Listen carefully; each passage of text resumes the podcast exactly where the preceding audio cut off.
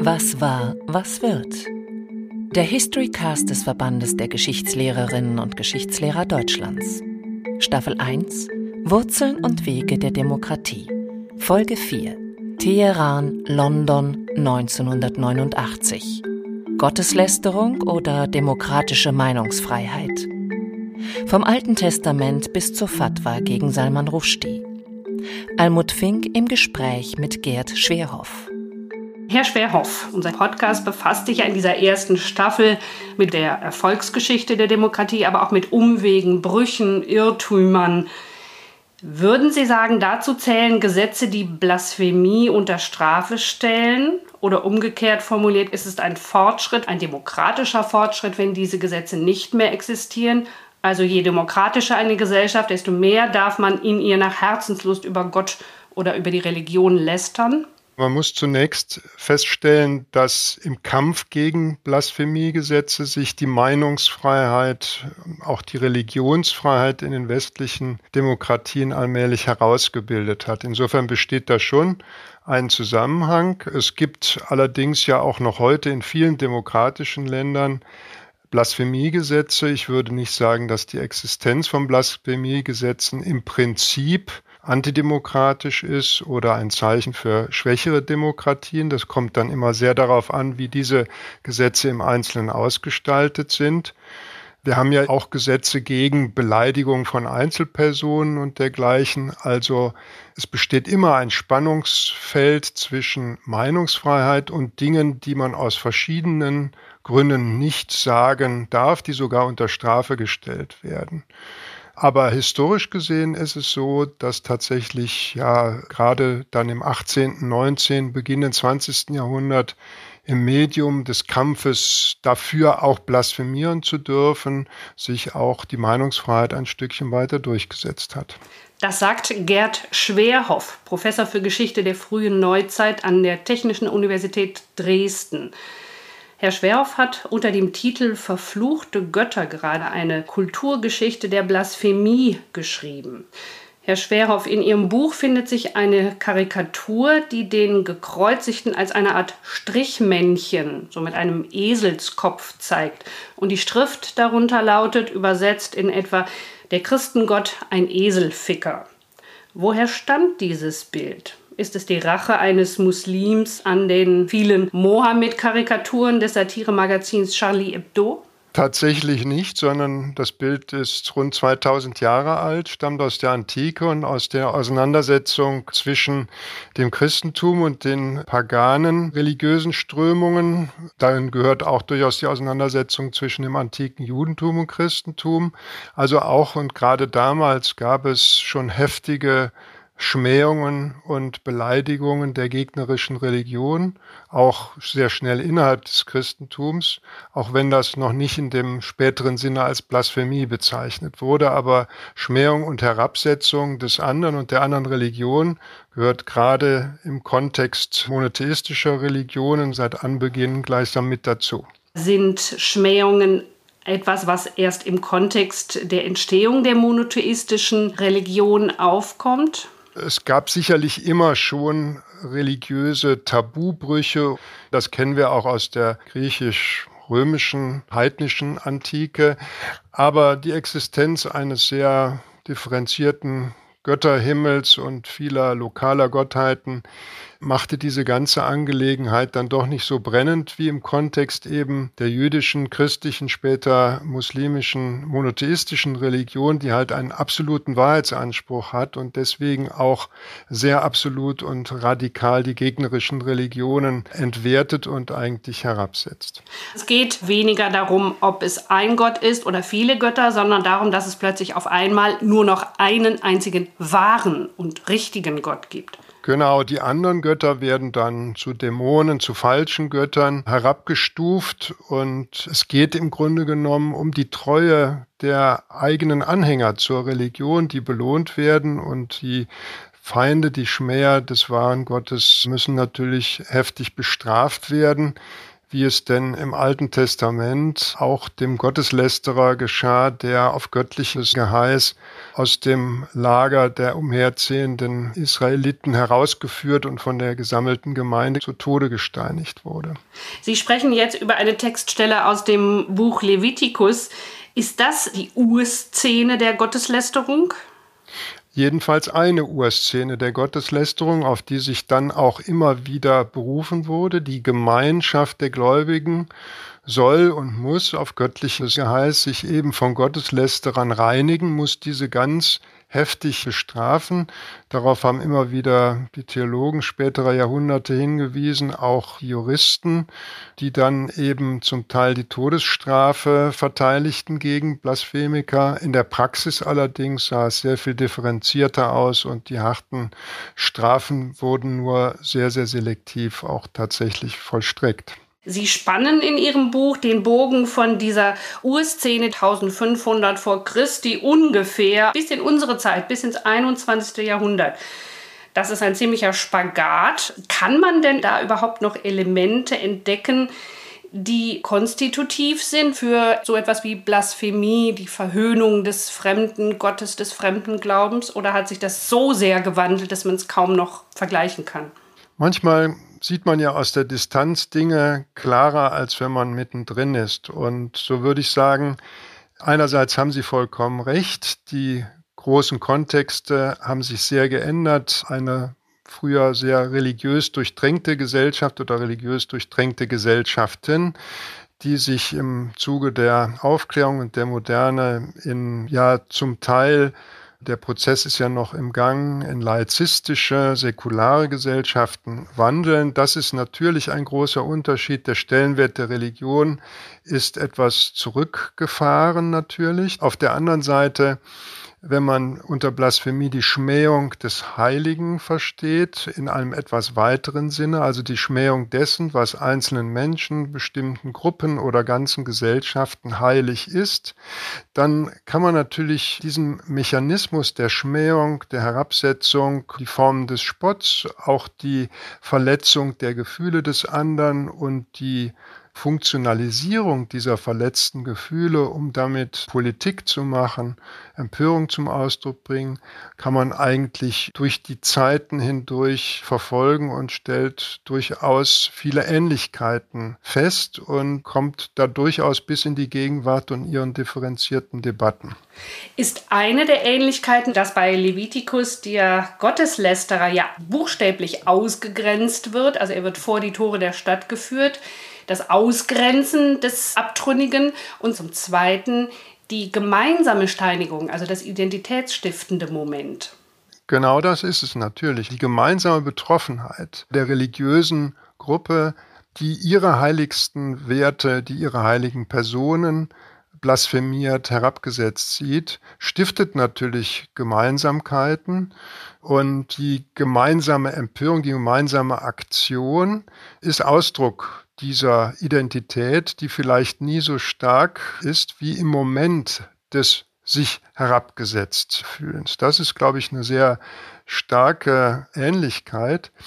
Wenn sich natürlich die Natur der Gruppe und die Art desjenigen, der lästert oder derjenigen, die lästern, sehr stark geändert haben. Damals im Buch Levitikus war es ja einerseits jemand, der in der Mitte der Gemeinschaft war, aber eben aus einer, heute würde man sagen, multikulturellen Familie stammte, also zum Teil jüdisch, zum Teil aus den Reihen der Ägyptern kam. Und dieses fremde Element wird in dieser Bibelstelle ja durchaus hervorgehoben. Also es ist ein anderer, der sich durch die Blasphemie auch noch stärker ausschließt und dann durch die Steinigung endgültig aus der Gemeinschaft und sehr endgültig letal ausgeschlossen wird.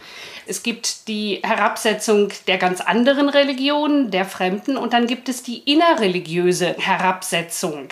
Haben wir immer beides oder wie wandelt sich das im Laufe der Zeit? Im Prinzip, glaube ich, sind beides zwei Seiten einer Medaille. Jedenfalls im Christentum ist es sehr eng miteinander verwoben und ich denke, in den anderen monotheistischen Religionen ist es zumindest phasenweise auch der Fall. Man führt innerreligiöse Streitigkeiten in der Weise aus, dass der andere der Herabsetzung der eigenen richtigen Meinung oder der heiligen Werte bezichtigt wird und man schmäht die andere Religion, das beginnt schon bei den Christen in der Antike, wenn sie die Auseinandersetzung mit den Arianern, den Donatisten und welchen Strömungen auch immer anschauen. Das war ein regelrechtes Hauen und Stechen schon in der Antike untereinander. In den Gottesdiensten ging es wüst zu. Das konnte sehr wüst sein und die Historiker der Antike schreiben ja, dass die christlichen Bischöfe zum Teil gegen die Abtrünnigen in den eigenen Reihen oder die als abtrünnig stigmatisierten genauso scharf oder vielleicht sogar noch schärfer vorgingen wie gegen die Heiden oder gegen die Juden. Und das heißt, Blasphemie war ein Medium der Auseinandersetzung, es war aber auch ein Mittel, um die Unterschiede sichtbar zu machen und, wie Sie eben schon gesagt haben, identitätsbildend die eigene Gruppe eben zu stärken und zusammenzuschließen. Da würde ich schon einen roten Faden sehen. Das Christentum hat, glaube ich, im Vergleich zu anderen Religionen, und da kann man durchaus eine Wurzel unserer modernen Kontroversen auch erblicken, eine Eigenheit. Also die Schmähung des eigenen Gottes innerhalb des Christentums ist nicht nur eine gruppenspezifische Sache zwischen Orthodoxie und Ketzern, sondern es gibt eben viele Formen, Flüche, Schwüre, wüste Reden, die in der christlichen Kultur sehr weit verbreitet waren und sehr lange verbreitet waren und die auf eine gewisse, ich sage mal, Toleranz auch stießen.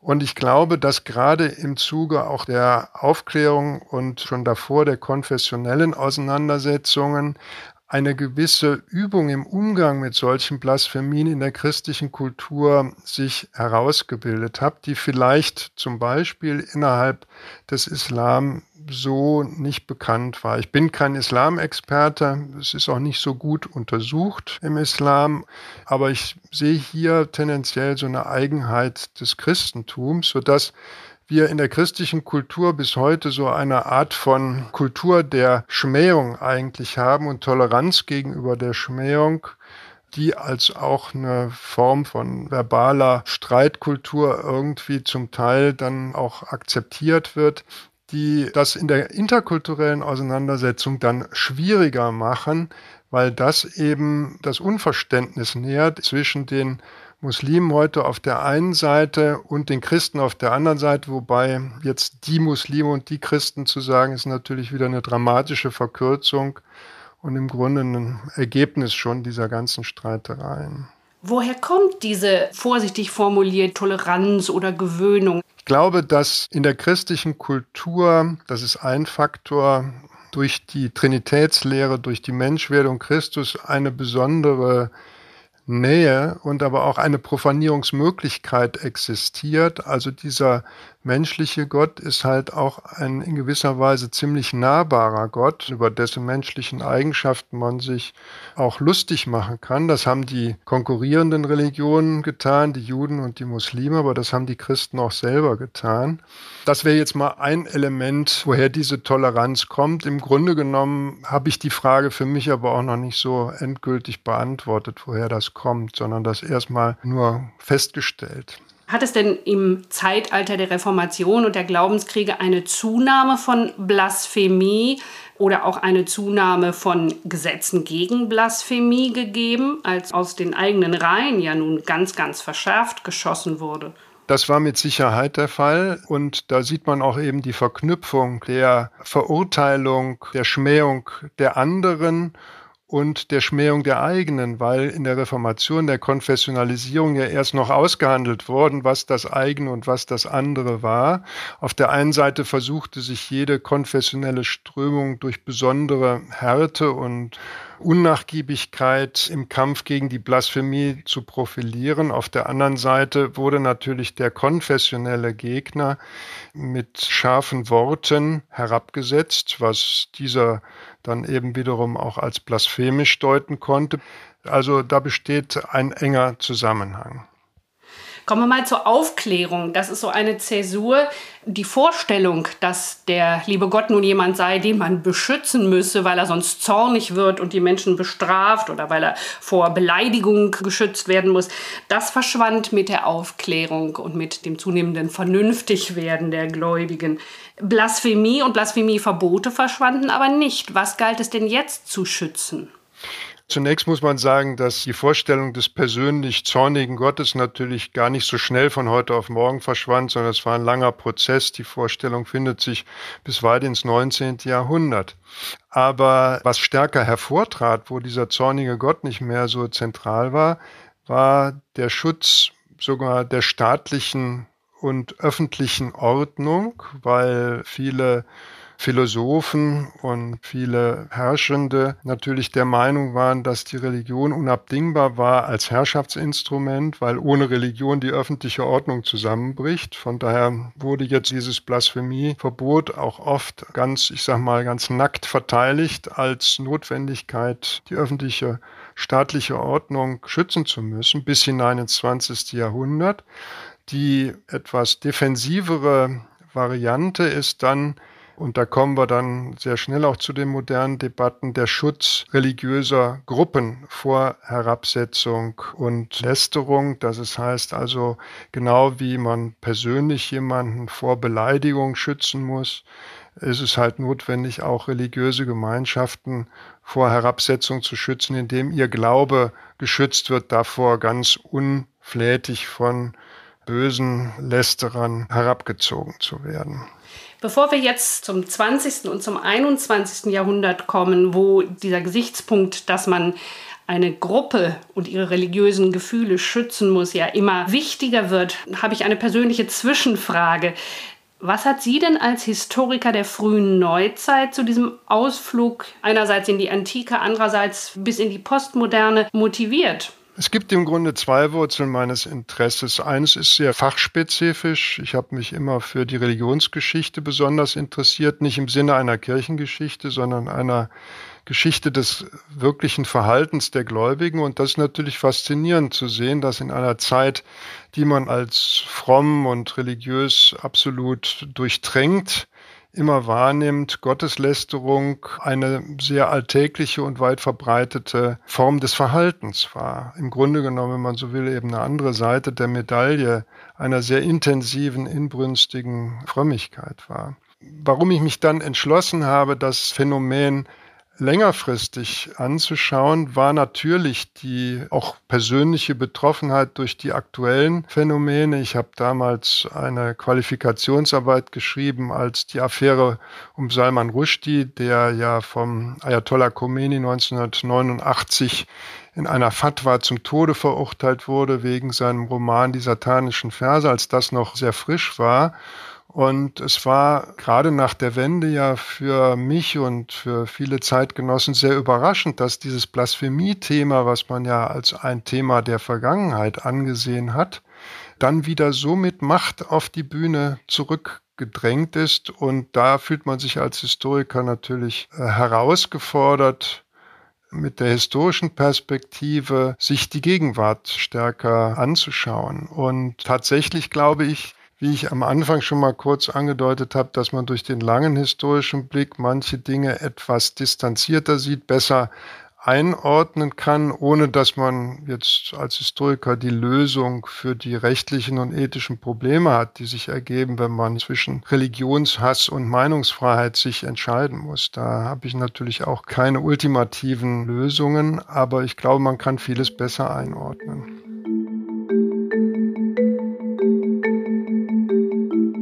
Haben das Jahr 1989 gerade erwähnt. 1989, sagen Sie in Ihrem Buch, bedeutet eine globale Zeitenwende auch in der Geschichte der Blasphemie. Soll heißen, es ist nicht nur so, dass es plötzlich wieder auftaucht auf dem Tableau, sondern es kriegt plötzlich ganz andere Qualitäten. Was ist denn da die sozusagen kategorische Wende? Bis dahin war ja Blasphemie vor allen Dingen ein Thema jetzt aus westlicher Perspektive gesprochen innerhalb des Christentums. Wir haben in den 80er Jahren noch Proteste gegen Scorseses Film Die letzte Versuchung Jesu Christi oder gegen Monty Pythons Leben des Brian, gegen Madonnas angeblich blasphemischen Videoclip. Und plötzlich wird aber Blasphemie zu einem Thema zwischen den Kulturen, zwischen den Kulturen der Muslime und des Westens. Da ist man schon an einem sehr speziellen Unterschied. Es geht anders als in früheren Jahrhunderten nicht mehr so klar um einen Religionskonflikt, sondern um einen Kulturkonflikt, der im Westen als Kampf um die demokratische Meinungsfreiheit wahrgenommen wird, im Osten als Kampf um den Respekt für die Religion einer sich diskriminiert fühlenden Religionsgruppe, gerade im westlichen Kontext von England, von den Niederlanden und anderen Ländern, wo die Muslime ja Minderheiten sind, die sich ja eher von diesen Mehrheitsgesellschaften diskriminiert fühlen, wo dieses Gefühl aber auch global zu einem Identitätsmarker für die gesamte globale muslimische Gemeinschaft werden kann. Im Falle von Salman Rushdie ist es nur besonders absurd, dieser Vorwurf der kulturellen Diffamierung, denn er ist ja bis zur Fatwa als ein, ja, wie soll man sagen, linksliberaler Apologet des Multikulturalismus aufgetreten. Und gerade so jemanden wirft man jetzt vor, er stelle sich auf die Seite der Eurozentriker und der Ethnozentriker? Das zeigt eine neue Unübersichtlichkeit im Grunde in allen ideologischen Lagern. Also die Rechts-Links-Einordnung, die Sie ja jetzt auch noch verwendet haben und Salman Rushdie wurde ja durchaus eben als Teil dieses linken, progressiven, heute würde man sagen, multikulturellen Lagers wahrgenommen. Dieses Schema gerät durcheinander, gerade auch in der Gegenwart und in der Folge der Charlie Hebdo-Attentate 2015 kann man es gut beobachten, dass es eine sich als progressiv gebende Linie im linken rassismuskritischen Lager gibt, die dann Islamophobie diagnostizieren und kritisieren und solche, die eher die alten Werte der Meinungsfreiheit und der absoluten Kritik und Kritikfähigkeit hochhalten und identitätspolitische Auswüchse kritisieren. Also auch daran sieht man, dass sich mit diesen Konflikten eigentlich etwas sehr grundlegend geändert hat. Gleichzeitig bei allem Augenmerk auf den Kultur Konflikt und die wechselseitigen Vorwürfe dürfen wir ja nicht ignorieren, wie stark doch innerhalb des Islam in den eigenen Reihen, wie sehr dort Abtrünnige bestraft werden, wie schnell auch Regimekritiker mit diesem Vorwurf der Blasphemie mundtot gemacht werden können. Ich erinnere nur an den saudi-arabischen Regimekritiker, den Blogger Raif Badawi. Absolut. Also das ist eine andere Facette, die tatsächlich gegenüber diesem scheinbar globalen Konflikt zwischen in Anführung, Abführung den Muslimen und ihren Interessenverbänden und dem Westen nicht vergessen werden darf, dass in muslimischen oder sagen wir muslimisch geprägten oder in Ländern, wo der Islam Staatsreligion ist, die Blasphemie-Gesetzgebung und die Blasphemie-Bestrafung ein bequemes Disziplinierungsmittel ist für ja in der Regel autokratische Regime oder für populistische Politiker oder solche, die Führungsgestalten werden wollen, um Gegner auszuschalten oder durch Medienkampagnen sich als Bewahrer der wahren Religion zu gerieren. Das ist so. Es ist ja auch eine Tatsache, dass in den globalen Blasphemiekonflikten, zum Beispiel bei den Protesten gegen die Mohammed-Karikaturen 2005 Hunderte von Menschen durch die Protestaktion dann zu Tode gekommen sind. Und das waren mehrteils Muslime, die dem auch zum Opfer gefallen sind. Also das ist natürlich auch eine Wahrheit, das stimmt. Wir vom Westen her sehen wir oft diesen Konflikt der Kulturen, der durch dieses Blasphemiemotiv angeheizt wird, aber das andere ist natürlich auch sehr wichtig. Am Ende ihres Buches hat man den Eindruck, dass wir uns in einer aporetischen Situation befinden. Wir haben einerseits das hohe Gut der Meinungsfreiheit, Wir haben andererseits auch in einer demokratischen Gesellschaft durch die Verfassung garantiert den Schutz der Religion, die Garantie, dass jeder seine Religion ausüben darf. Wir haben natürlich nicht den Schutz religiöser Gefühle. Was machen wir also? Muss man alles, wie manche Juristen sagen, muss man alles aushalten? Müssen Katholiken, müssen Muslime jede Schweinerei, jeden Spott, müssen sie alles aushalten oder eben ignorieren? Die aporetische Situation, von der Sie sprechen, die gibt es natürlich im Hinblick auf die Blasphemie, aber wir können das übertragen auf ganz viele andere Dinge, wo ja auch das Spannungsverhältnis existiert zwischen dem Respekt und der Einschränkung von Meinungsäußerungen, von Dingen, die man besser unterlässt auf der einen Seite und Freiheit auf der anderen Seite. Was jetzt speziell die Blasphemie-Problematik angeht, im Prinzip würde ich als Staatsbürger natürlich für ein Primat der Meinungsfreiheit plädieren. Ich glaube, es ist gefährlich, wenn wir als Gesellschaft, wenn wir als Staat, als Rechtssystem zu stark die Meinungsfreiheit einschränken. Auf der anderen Seite ist es aber vielleicht eine Möglichkeit, als handelnde Menschen uns etwas zu sensibilisieren und die eigene Handlung etwas zu zivilisieren. Also ich würde sagen, ich darf äh, sehr scharf und sehr weitgehend Kritik äußern, auch Spott äußern. Ob ich das aber in jedem Fall tun muss, das kann ich vielleicht mit Blick auf die Geschichte, über die wir geredet haben, etwas verantwortungsvoller überlegen und vielleicht dann manchmal auch mich dagegen entscheiden, als freier Mensch. Das war Gerd Schwerhoff über verfluchte Götter. Herzlichen Dank, Herr Schwerhoff. Bitte sehr, vielen Dank.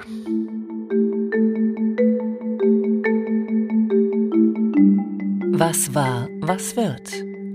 Der Historycast des Verbandes der Geschichtslehrerinnen und Geschichtslehrer Deutschlands.